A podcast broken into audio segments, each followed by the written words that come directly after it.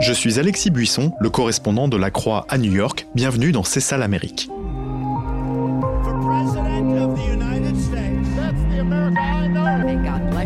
À la veille de l'élection présidentielle aux États-Unis, je vous dresse le portrait de l'Amérique de 2020 en questionnant des personnalités francophones du monde politique, économique, des journalistes et des militants. C'est ça l'Amérique et ça commence maintenant. C'est ça l'Amérique?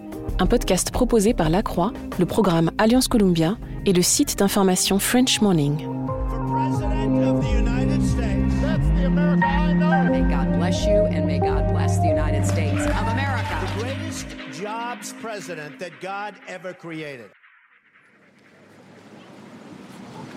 C'est un moment de deuil et de tristesse auquel j'assiste à Washington ce 19 septembre.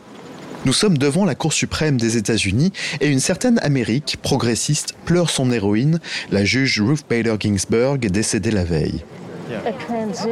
Pour Martha Burns, une habitante du coin qui a assisté aux délibérations de la Haute Cour sur l'élection de 2000 entre George Bush Jr. et Al Gore, c'est un moment aussi triste qu'angoissant. Nous avons trois piliers de gouvernement aux États-Unis et la justice, incarnée par la Cour suprême, en est un. Il y a tellement de choses qui peuvent basculer, me dit-elle. La lutte contre le changement climatique et même cette élection présidentielle. Si elle est contestée devant les tribunaux, elle pourrait être tranchée par la Cour suprême et ses juges conservateurs. J'ai très peur pour le futur.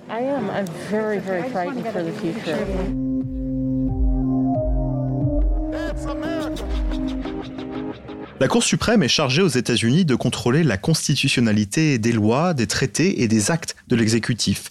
Elle est composée de neuf juges qui tranchent les litiges qui lui parviennent essentiellement des cours fédérales inférieures une fois que tous les appels ont été épuisés. Gardez bien ces cours inférieures à l'esprit car on en reparlera dans cet épisode. La Cour suprême se saisit de très peu de cas, à peine 100 chaque année, mais ces décisions peuvent changer le cours du pays. C'est elle qui a permis la déségrégation des écoles publiques, la reconnaissance du droit à l'avortement, ou encore la légalisation du mariage des homosexuels. Pourquoi les conservateurs sont-ils aussi obsédés par la Cour suprême? Que faut-il attendre de la nomination de la juge Amy Coney Barrett, proposée par Donald Trump pour succéder à Ruth Bader Ginsburg? Nous sommes partis à la découverte de cette institution peu connue avec Bernard Harcourt, auteur franco-américain, professeur de droit à l'Université Columbia à New York. Il est également l'avocat de condamnés à mort dans l'État de l'Alabama.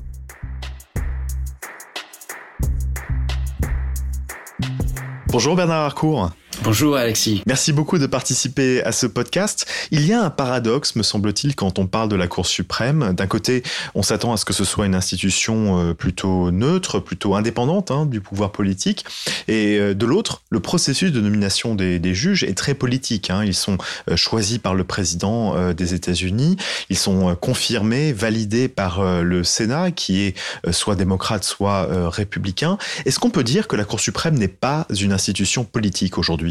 Non, euh, pas du tout. Alors, mais deux choses, deux choses importantes ici. Alors, premièrement, il faut bien comprendre que aux États-Unis, être juge, ce n'est pas une profession. On ne va pas à l'école pour devenir juge. En Europe, il y a une école de magistrature, c'est un chemin, c'est une profession dans un certain sens. Euh, en France, par exemple, et on devient magistrat, on devient juge, et donc on a cette profession d'un certain sens.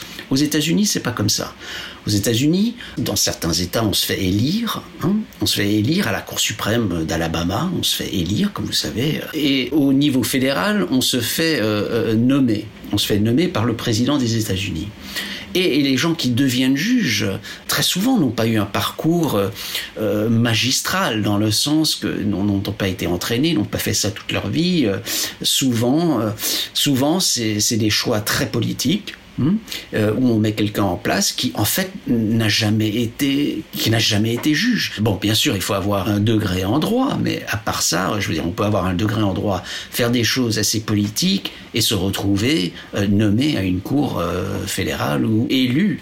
Le plus choquant, c'est quand on a vraiment des élections de, juges, ce qu'on a très souvent dans la plupart des États, et que les élections deviennent entièrement politisées. Donc, je veux dire, moi j'ai j'ai passé ma, vie à, faire du litige en, Alabama, représentant les condamnés à mort. Donc c'est là mon, mon terrain, c'est là mon, expérience. Mais je veux dire, les juges qui faisaient leurs élections, ils parlaient du nombre de personnes qu'ils avaient condamnées à mort. Ok, c'était sur ça qu'ils euh, qu'ils faisaient leur campagne. Deuxièmement, je crois que cette idée même que dans une, dans, dans une juridiction où, où, il y a une école de magistrature, etc., euh, on pense que c'est plus professionnalisé, neutre, etc. Mais vous savez, je veux dire, c'est la réalité, c'est que le droit est politique. Voilà, c'est tout. Euh, il y a là, il n'y a, a, pas de question. Justement, cet enjeu politique qui est rattaché effectivement à la nomination de juges euh, à la Cour suprême et même de juges aux tribunaux inférieurs, est-ce que ça a donc toujours existé en fait aux États-Unis depuis les origines de la Cour suprême ou est-ce que c'est devenu de plus en plus important? Je dirais qu'il y a des périodes où c'est plus évident et des périodes où c'est moins évident. Et je dirais qu'aujourd'hui, nous sommes dans une période où c'est plus évident. Voilà plus évident parce que c'est une cour qui a été très fracturée en fait par une division assez sévère entre quelques juges conservateurs euh, qui avaient un grand rôle et une grosse présence, hein, comme euh, Antonin Scalia, euh, le juge Scalia, qui, qui, avait une, qui était très, il était très adversariel, il était, très conflictuel, il, aimait le combat, il aimait et il écrivait des, décisions qui étaient vraiment rudes. Il écrivait des choses comme euh, ça, ça euh, l'argument de la majorité gagne le prix pour l'argument le plus con de l'année ou des choses comme ça. Je veux dire vraiment euh, dur dur, dur, dur. Et donc il y avait ça du côté conservateur, et puis du côté euh, progressif, disons, euh, il y avait certains juges euh, dans les dans les dernières décennies qui eux aussi ne se contentaient pas simplement d'être silencieux, quoi. Et donc on, entendait le, conflit beaucoup plus récemment, et c'est devenu, je dirais, qu'avec bien sûr dans la dernière décennie, c'est assez rude. On, sait qui va juger de quelle manière, on sait comment. La, la, plupart du temps, on sait exactement où situer les juges et où sont, où sont ces fractures idéologiques. Est-ce que justement c'est l'idéologie est la bonne manière finalement la bonne grille de lecture pour comprendre euh, comment pensent ou réfléchissent en fait ces, ces juges à la Cour suprême des États-Unis? Parce que c'est vrai qu'on on entend aussi euh, dire qu'ils ont des différences d'interprétation de la Constitution. Il y en a qui ont des, des, visions plus strictes, qui prennent en compte le contexte, par exemple, dans lequel la Constitution a été écrite. D'autres qui sont au contraire un peu plus euh, flexibles hein, dans leur manière de, de lire la Constitution. Oui, mais ça, ça s'aligne parfaitement avec idéologie. C'est ça. En d'autres mots, euh, on parle souvent de Scalia en était un, mais aussi maintenant Alito, euh, Thomas, etc. Euh, ils sont des originalistes, on dit originalists, hein. euh, ou bien ou bien on parle de textualists, des gens qui se fient au texte ou qui se fient à l'histoire vraiment. Et toujours, ça c'est toujours une, manière beaucoup plus conservatrice de décider. Et, ça s'aligne parfaitement euh, avec. Donc les originalistes, ils veulent remonter à 1791 pour interpréter la Constitution quand la Constitution a été adoptée.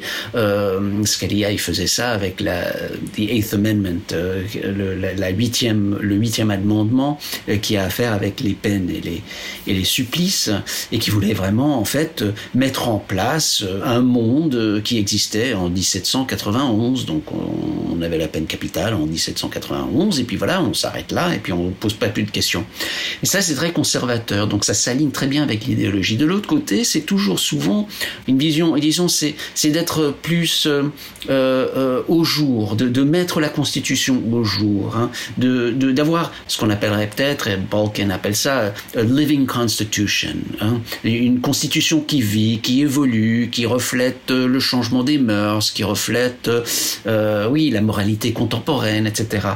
Et, ça, c'est toujours progressif. Donc, euh, sur la peine de mort, donc mon, mon métier, euh, les progressifs, ils utilisent, ils disent, il y a, y y a des nouvelles, il y a une évolution de la moralité en ce qui concerne la peine. Et ce qu'on a vu, c'est une certaine évolution contre la peine de mort, par exemple, contre la peine de mort pour les enfants, et c'est comme ça qu'ils ont éliminé ça, pour les juvéniles, contre la peine de mort pour les gens qui ont des intellectual disabilities, donc des, handicaps. Alors là, ils élimineront ça, donc ils, ils feront des exceptions, mais c'est toujours sur la logique de, écoutez, on évolue comme une société.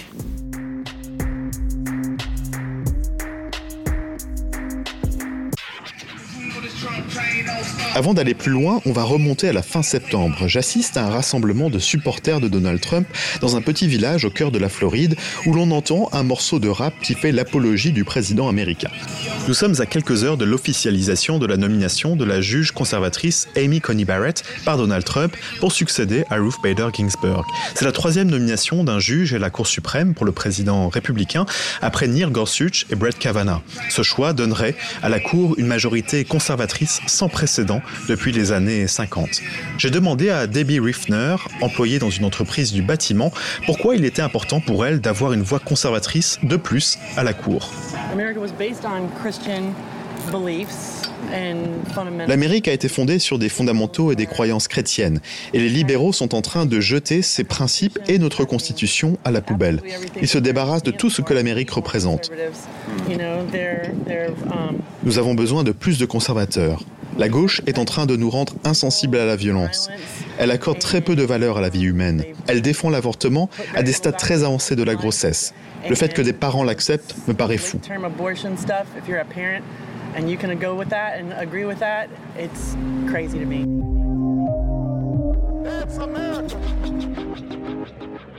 Bernard Harcourt, pourquoi est-ce que la droite chrétienne est devenue aussi obsédée finalement par l'idée de mettre des juges conservateurs à la Cour suprême Il y a deux moyens de faire les choses aux États-Unis. Ou bien un, vote populaire euh, au niveau assez local, hein, euh, de mettre beaucoup d'efforts là-dedans, ce qu'ils ont aussi fait, ou bien d'essayer d'avoir la Cour suprême pour déterminer vraiment la loi des, des 50 États. C'est comme si euh, on a seulement un switch pour, euh, pour la lumière et, et, tout le pays va être harmonisé sur ce principe. C'est un interrupteur, euh, et en quelque sorte. Un, un interrupteur, oui.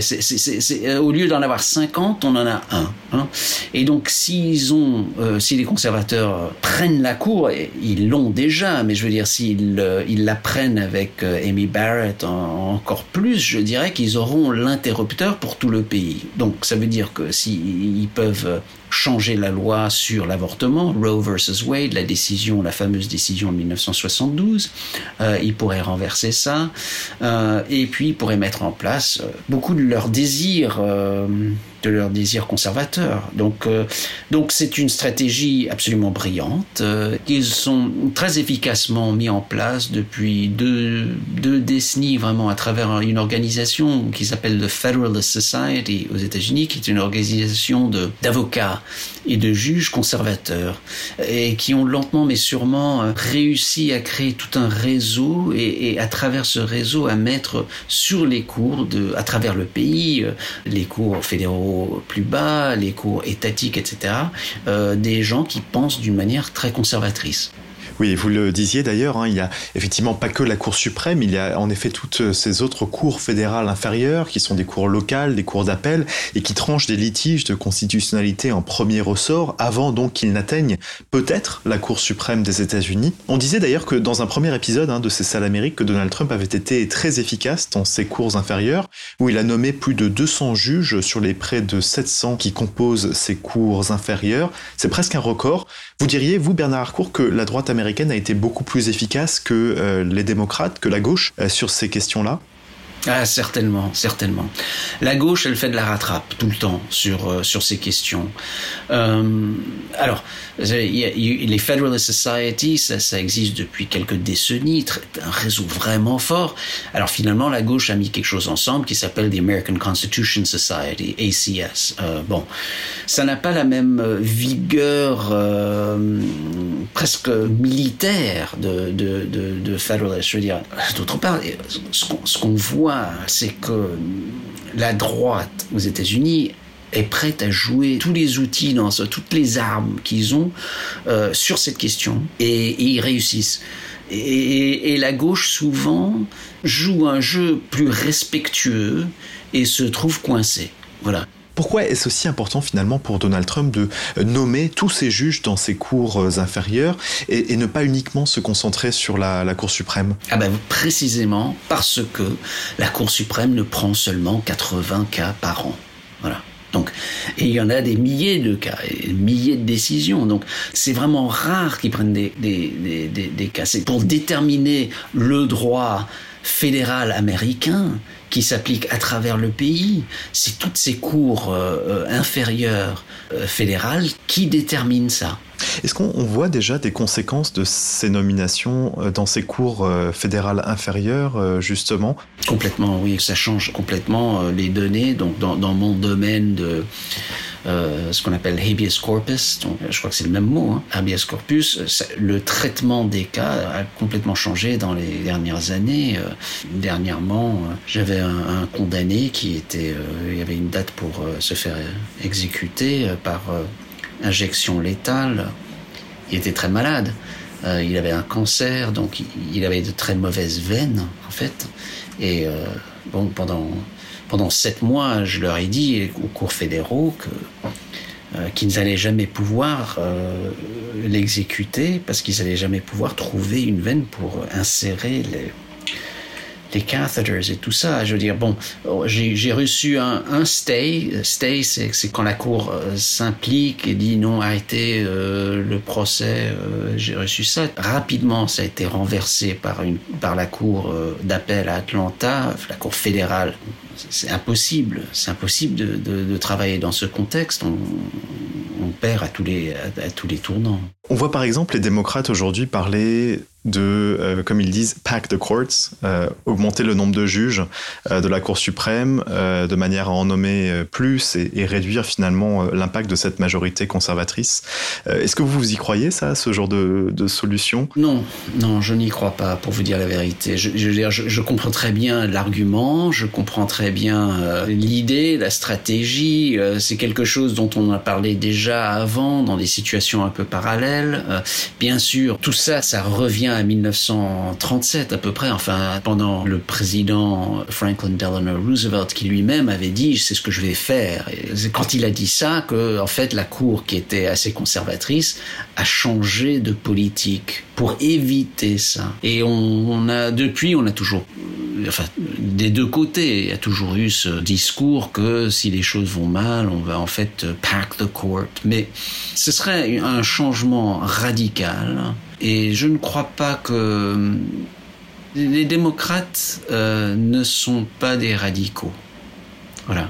En d'autres mots, si Biden gagne et s'il y a une transition présidentielle aux États-Unis, ce qui va se passer, ce sera plutôt typiquement, c'était comme ça avec Obama, plutôt un relâchement, un retour au normal. Les, quatre dernières années, toutes les normes, toutes les règles, tout ce qu'on pensait garanti dans les États-Unis ont été bouleversés. Et franchement, je ne crois pas que le Parti démocrate ou même la population démocrate américaine aurait le goût pour de tels changements radicaux.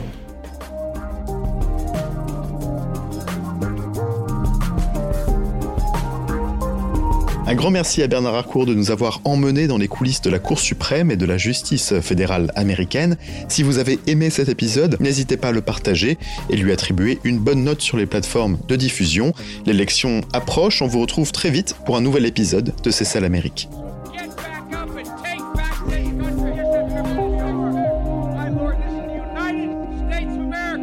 C'est ça l'Amérique un podcast proposé par La Croix, le programme Alliance Columbia et le site d'information French Morning.